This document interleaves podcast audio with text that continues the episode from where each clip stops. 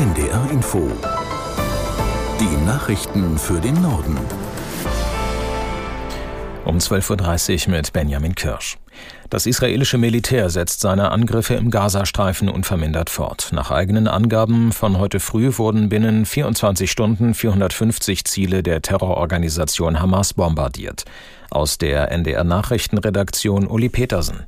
Allein in der vergangenen Nacht seien bei den Angriffen Dutzende Menschen getötet worden, meldeten die von den Hamas kontrollierten palästinensischen Gesundheitsbehörden. Die israelische Armee hatte ihre Bodenoffensive in den vergangenen Tagen verstärkt. Sie rief Zivilisten erneut dazu auf, den nördlichen Teil des Gebiets zur eigenen Sicherheit zu verlassen. Dafür gebe es in Richtung Süden heute ein vierstündiges Zeitfenster auf einer Verbindungsstraße.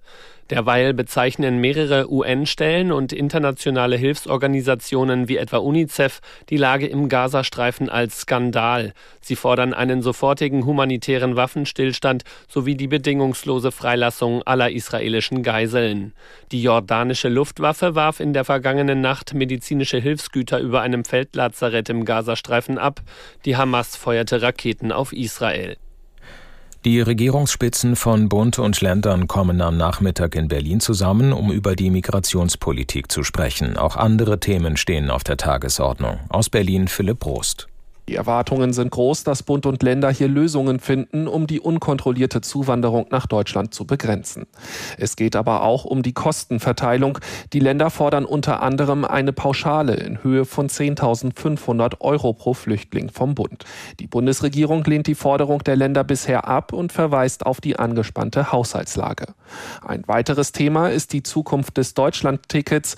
Auch hier streiten sich Bund und Länder ums Geld. Aktuell werden die Kosten für das Ticket geteilt. Das gilt auch für mögliche Mehrkosten. An den Mehrkosten beteiligt sich der Bund aber nur noch bis Ende des Jahres.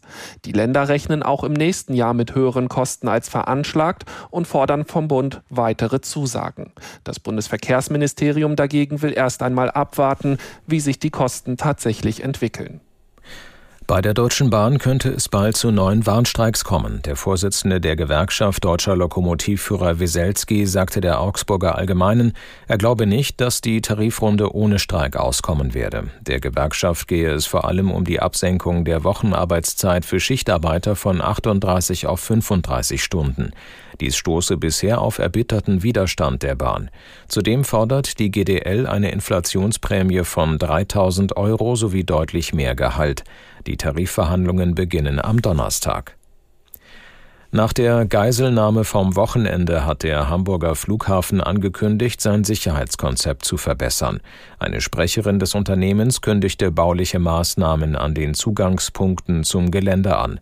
Man stehe bereits in Kontakt mit den zuständigen Behörden.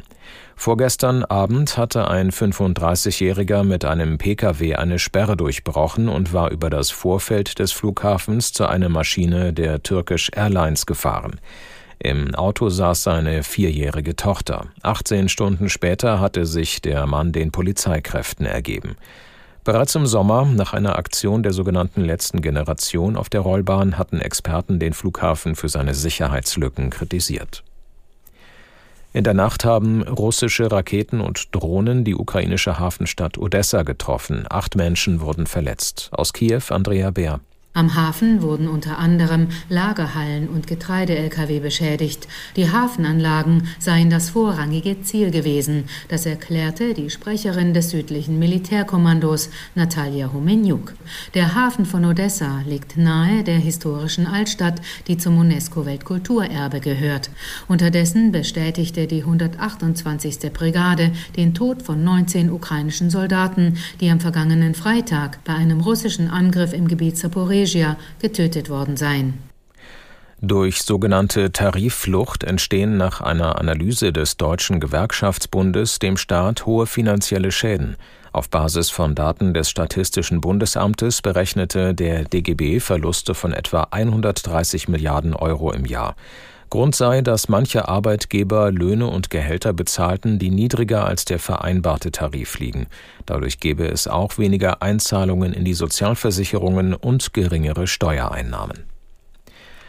Der Fernseh- und Radiomoderator Hans Meiser ist tot. Nach Angaben des von Meiser gegründeten schleswig-holsteinischen Privatradiosenders Wellenrausch starb er im Alter von 77 Jahren. Meiser galt als Urgestein der deutschen privaten Medienlandschaft. Aus Scharbeutz Hauke Bülow. Die Karriere des gebürtigen Niedersachsen begann 1970 in Baden-Baden als Rundfunkredakteur beim Südwestfunk. Deutschlandweit bekannt wurde Hans Meiser Mitte der 80er, als er zum Fernsehen wechselte und die Hauptnachrichten bei RTL präsentierte.